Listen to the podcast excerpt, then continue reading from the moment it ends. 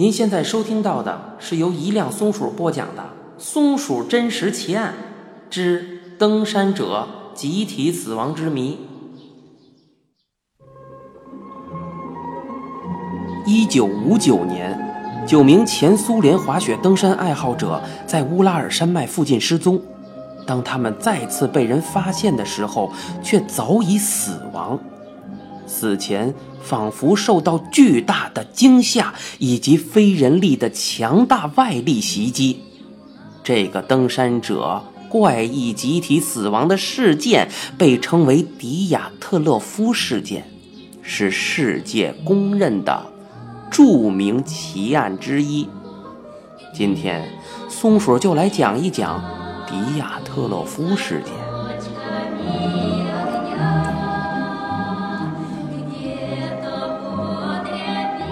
一九五九年一月二十八日，十名前苏联乌拉尔工业学院的学生开始滑雪探险。他们的目标是乌拉尔山脉北部的奥托林山。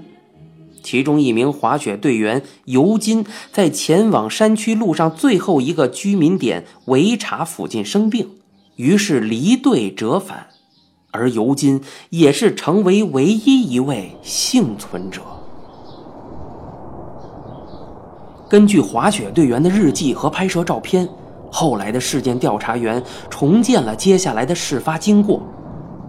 滑雪队员们在二十三岁的迪亚特洛夫率领下，二月二日晚，在临近奥托林山的霍拉特谢赫山的山坡上建立了营地。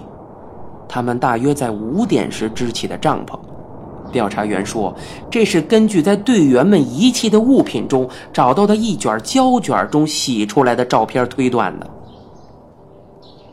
为什么九位滑雪者挑选这个位置宿营，至今仍是个谜团。因为探险队本可以朝山下走一千五百米，去一片森林扎营，森林可以提供遮蔽，帮助他们对抗恶劣的天气。九位有着丰富经验的非菜鸟的滑雪登山爱好者，怎么会犯下如此愚蠢的错误呢？幸存者尤金认为，队长迪亚特洛夫可能是不想走回头路，或者他决定实战演练山坡扎营。但是有知情人反对这种说法，因为这并不符合迪亚特洛夫的性格。他历来是一个沉稳、值得信任的人。因此，才可以在滑雪队中担任队长。在滑雪队离开学院出发探险的时候，迪亚特洛夫答应，只要从奥托林山回来，抵达居民点维查，就会立刻发送一封电报报平安。他预计抵达日期不会迟于二月十二日，也就是说，团队一共会在山区逗留十六天。不过，在迪亚特洛夫和尤金分别时，还说：“我们有可能会比计划晚几天返回，毕竟大家体力会有消耗，或者想要多玩几天。因此，二月十二日时，虽然滑雪队没有出现，但是，并没有人去担忧。”一直到二月二十日，已经等待了二十四天的队员的家人们认为情况不对，联合起来发出警报，学院才派出一个由教师和学生组成的搜救小组，警方和军方稍后也派出了救援飞机。志愿搜救人员在出发搜救的六天后，也就是二月二十六日，发现了废弃的营地。搜救人员发现帐篷半倒，被雪覆盖，帐篷里空无一人。但是，全体队员的物品和鞋子都留在了帐篷里。发现帐篷的学生志愿者沙拉温在接受电话采访时候说：“帐篷是从里面被割开的。”在积雪厚度深达数米的地面上，布满了九个人不同的足迹。这些足迹可以明显看出，有些人穿着袜子，有些人只穿了一只鞋，有的人则完全光脚。后来，调查员们把足迹和滑雪队队员们进行了匹配，认为没有证据证明发生过搏斗，也没有证据证明有外人进入过营地。当时，沙拉温发现足迹纷纷往山坡下走，指向了一千五百米外的森林，但是离开营地五百米后，脚印竟消失不见了。这些人好像凭空消失了一样。紧接着，他在森林边缘的一棵高大的松树下发现了两具尸体。这是最早发现的两名滑雪队员。他们是如何走到这里的？为何没有留下脚印？难道是飞过来的吗？这两具遗体全都光着脚，而且只穿着各自的内衣。附近有一个火堆烧炭的痕迹，遗体旁的大松树有些树枝被折断了，折断的痕迹最高的在离地面五米处。这五米处是什么概念？起码得有两层楼那么高了。树枝在这么高折断，说明其中一名滑雪队员很可能爬上了大树，试图张望着什么，也许是试图寻找营地。接下来，又有三名滑雪队员的遗体陆续在大松树和营地之间被发现，其中就有队长迪亚特洛夫。遗体倒地的姿势显示，这三个人去世的时候正在试图返回营地。其中一个人颅骨骨折，但并不是致命伤。因为这个疑点，前苏联当局立即启动了犯罪调查，但是验尸后却没有发现有犯罪行为存在的证据。医生说，最早被发现的五位队员全部死于体温过低。寻找余下的滑雪队员们又花了两个月的时间。最后，在离那棵大树七十五米远处的一个森林沟谷中，找到了剩下的四人遗体。他们被埋在四米深的雪下。而接下来发生的事情，真正开始令这次事件蒙上了神秘的阴影。志愿者们震惊地发现，这四位队员的遗体有多处严重创伤，有的人颅骨被击得粉碎。有的人肋骨多处折断，还有一人竟然失去了舌头。不过，最令人疑惑不解的怪事是，这四个人遇难者所受到的创伤都属于内伤。从外表看呀，他们都完好无损，而且这四个人的穿着都比其他人要整齐，看起来好像是他们先把死去的人的衣服脱下来自己穿上。据案件文件记载。当时为遗体进行尸检的医生是这么说的：死者伤势和被疾驰的小汽车撞上的效果类似，内脏移位，并多处损伤。但是，积雪深达四米的高山上，哪里可能有小汽车一样的机械，并且加速到足以撞死人的程度呢？而且，为什么会有一个人失去了舌头？随着调查的展开，更加神秘的疑点被发现了。调查员对死者的衣服进行了测试，发现它们含有高水平的放射性物质。九名大学生的死当时引起了社会的极大关注，但是短短的几个月后。调查就匆匆结束。调查员们说，他们没有发现任何犯罪者，事件只能作为意外处理。在此后长达三年的时间里，任何人都被禁止进入这个地区，案件的卷宗被秘密封存，直至三十年后的九十年代初，苏联解体，卷宗才逐步解密。但是，整个事件依然是个巨大的谜团。幸存者尤金说：“假如我有机会问上帝一个问题，这个问题是：那天晚上我的朋友们到底发生了什么？如今啊，依然有追逐真相的人们，他们成立了迪亚特勒夫基金会，现任主席昆特塞维奇当年仅仅十二岁，他记得。前苏联当局努力使死者的亲属们和调查员们都闭嘴，不再吭声。这些调查员们曾一度做出过貌似合理的解释。他们首先认为曼西人因为滑雪队员闯入了他们的领地而报复杀死他们，不过，并没有任何确凿的证据支持这个说法。而且，奥托林山和霍拉特谢赫山都不是曼西人的圣地，所以。报复一说无从谈起。一九九零年，迪亚特洛夫事件的首席调查员伊万诺夫在一次采访中说，他曾经得到地区高级长官的命令，叫他结束案件调查，而且将调查结果全部列为机密。伊万诺夫曾经将内幕消息透露给一家哈萨克斯坦报社，直到伊万诺夫去世。其中一些细节才得以公布。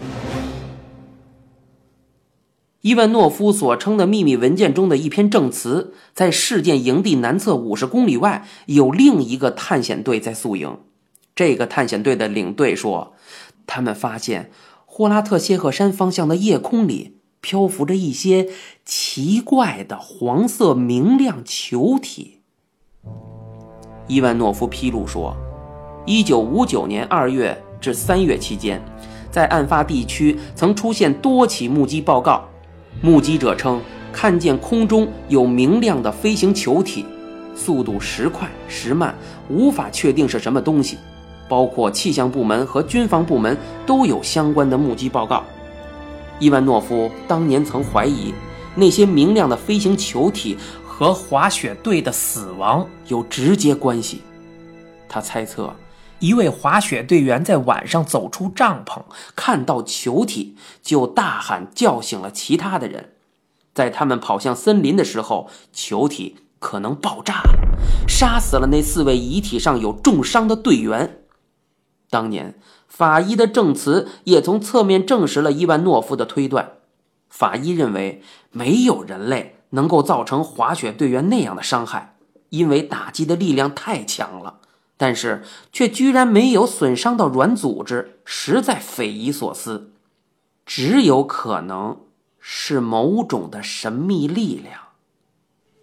但是啊，无论伊万诺夫还是法医，都没有对神秘力量究竟是什么做出推断。伊万诺夫只是说，当时官员对目击报告非常担心。前苏联的官员们到底在担心些什么？那些明亮的球体又是什么？难道真如法医所说的，是我们人类所知之外的某种神秘力量吗？另一方面，迪亚特洛夫的一些朋友们希望用更加合理的方式来解释这个惨剧。他们认为这一事件完全有可能是意外。他们研究了雪崩的可能性，在山坡上建立营地可能会扰动上方的积雪。导致几小时后积雪突然奔涌而下，雪崩可以解释为什么帐篷被割开，因为啊，雪崩的时候滑雪队员们不得不割开帐篷逃出去。但是对此理论的怀疑观点指出，滑雪者不可能徒步离开营地，在零下三十摄氏度的环境中走行超过一千米，然后倒在他们死亡的地方。而且，雪崩发生的速度非常快，从他们发现情况到开始逃亡，时间也不允许他们逃离这么远。另外，如果真的发生过雪崩，那么为什么现场留下来清晰的足迹呢？最后，被发现的四人为何身受重伤呢？几乎没有人同意是雪崩造成了迪亚特洛夫事件。不过呀。几乎所有的人都认为，队员们的确有可能当时遇见了极其危险的情况。那么，他们到底遭遇了什么危险，可以令他们慌不择路地光着脚在山区里逃亡呢？没有外来者，没有雪崩，没有内斗，还有两名队员曾经攀上松树张望一切。他们究竟看到了什么？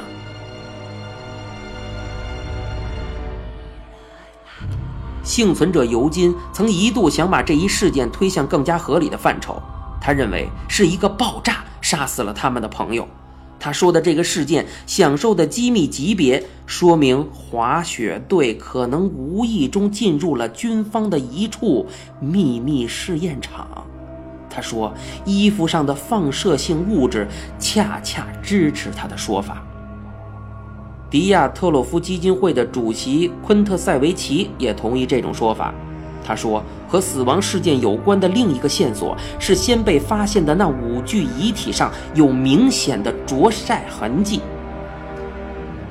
他参加了第一批找到第五位受害者的葬礼，他记得他们的面孔看起来好像是被晒伤的那种深褐色。尤金还说。公开的文件中没有包括任何滑雪者内部器官情况方面的信息，但是他确定知道，当时曾用专门的盒子装了队员们的器官送去检验。虽然种种推论看似合理，但是当年在霍拉特谢赫山周围地区并没有发现任何爆炸的痕迹。虽然在哈萨克斯坦的拜科努尔航天发射场发射的导弹可以调到事件的所在地区，但是没有任何记录证明有过发射。前苏联导弹历史学家亚历山大，他同时也担任科罗廖夫能源火箭航天公司高层，他可以证明前苏联当时的两个发射场都没有建好，其中一个发射场只在1959年的下半年运行过。但是他又说，他曾带领一个小队去那个区域，发现了一处金属废弃物的墓地，说明军方在某个时候应该在那里进行过试验。他说不准试验了什么军事技术，但是他认为1959年的惨剧是人为造成的。有一个证据支持了亚历山大的说法。将这一事件和前苏联军方挂上了钩。尤金曾被要求识别在事发处找到的每一件物品的主人，有几件东西他找不到相应的主人，其中包括一片看起来似乎来自于士兵军服的布料，一副眼镜，一副滑雪板，一片滑雪板的碎片，还有一块金属碎片。但是。如我们上面所说，事件现场没有任何爆炸的痕迹，也不可能存在爆炸，因此如此强度可以把人重伤的爆炸足以引发雪崩。营地帐篷虽然被覆盖上积雪，但是九人的脚印却清晰可见，延伸五百米。如果发生爆炸，这些痕迹不可能留存下来。是什么力量？可以在山区使人外表完好，内脏重伤，留下辐射又不引发雪崩呢？而且别忘了，还有一个人丢了舌头，这又是为什么呢？究竟是什么力量导致了九名队员的死？我们不得而知。但是唯一可以确定的是，前苏联当局其实在找到队员遗体之前就已经得知他们必死无疑。尤金曾经看到过一些文件，这些文件显示，犯罪调查从二月六日就开始了，这个日期可比搜救队找帐篷还要早十四天，这是一个非常不合理的现象。为什么在确定九人遇难前就已经开始犯罪调查了呢？让我们想一想。首席调查员伊万诺夫的证词：那些在二月至三月间被目击到的发光球体。如果说队员们的死亡的确与发光球体有关，那么真相有可能是，官员们在得知有人近距离接触发光球体后，就直接认定他们无法生存。这是不是证明？官员们早就知道那些发光球体是什么东西了呢？为什么会有辐射？为什么遗体内脏送检后没有被写进文件？那些内脏出现了什么异常？如果军事行为导致了这次事故，那么为什么苏联解体后真相仍然不得以公开呢？九十年代事件逐步解密后，六位当年的救援队员和三十一位独立专家汇聚在叶卡捷琳堡，成立联合调查委员会，试图探寻事件的真相。与会者在一份声明中说：“这次会议是乌拉尔国立技术大学、迪亚特洛夫基金会和若干个非政府团体组织的。他们的结论是，军方在那个区域进行了试验。”无意中造成了死亡事件，但是，一些文件仍旧缺失，无法完全弄清来龙去脉。他们已要求国防部、航天局和俄罗斯联邦安全局向他们提供这些缺少的文件。二零一三年，英国的著名导演雷尼哈林根据迪亚特洛夫事件拍摄了一部伪纪录电影，片名叫《死亡之山》。台湾地区翻译为“鬼山”，充分表达了这个事件的诡异和神秘感。从这一部影片的内容，我们可以解读出后人对这一事件的种种想象。电影讲述的是美国俄勒冈州的女大学生对半个世纪前的迪亚特洛夫事件深深的着迷。在获得基金支持后，他联系到了一名电影系的学生以及其他三名爱好者，决定前往当年的事发地点拍摄一部纪录片，试图解开悬而未决的谜题。影片最初啊，就像是一部普通的探险片儿，但随着队员们逐渐的接近目的地，各种匪夷所思的事件接连发生，队员们陆续死去，幕后的始作俑者指向前苏联军方。军方人为制造了雪崩，后来又清场制造了假痕迹。这个故事设定与现实生活中大多数人的推测如出一辙，这可以解释死者的伤势以及现场互相矛盾的痕迹。在影片中，男女主角幸存了下来，误闯貌似前苏联军方秘密基地的地方，他们遭遇两头会瞬间移动的怪物。又看到了一具新鲜的尸体被割去了舌头。正当两个人惊恐的快要崩溃时啊，他们又在基地中发现了一个虫洞。男女主角为了躲避怪物，冒险进入了虫洞，结果穿越回了五十年前的迪亚特洛夫事件现场，被军方带回了秘密基地关押了起来。因为他们穿越身体发生变异。逐渐变成了怪物。原来他们遇到的那两头怪物就是自己。怪物、虫洞、时空飞梭、无限循环理论等等概念层出不穷，简直是脑洞大开呀！这部电影以伪纪录片的手法拍摄了一部恐怖悬疑片，但又加入了非常硬核的科幻元素。导演和编剧将历史上的真实事件进行大胆推测，做出了貌似合理又异常惊悚的解释，那就是前苏联军方制造了迪亚特洛夫事件，而众多不可思议的现象都是因为军方要掩盖虫洞的存在。但是，事件死难者的家属对此影片褒贬不一呀，他们有些人无法接受这种过于娱乐化的结论。时至今日，俄罗斯国防部、航天局和联邦安全局均没有回应联合调查委员会的要求。迪亚特洛夫事件的某些资料依然属于机密。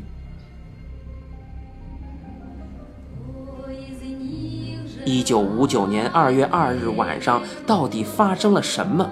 可能我们永远都无法知道。但是，迪亚特洛夫事件将会被人们牢记。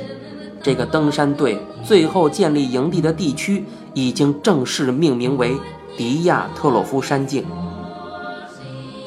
听众朋友们，你们是否也想知道迪亚特洛夫的事件真相呢？也欢迎你们留言给我，让我们一起去探索一些未知的事情。哦，对了，顺便说一句，有些事情不一定要有结果的，更重要的。是一个体验的过程。您现在收听到的是由一辆松鼠播讲的《松鼠真实奇案之》，我们下期节目再会。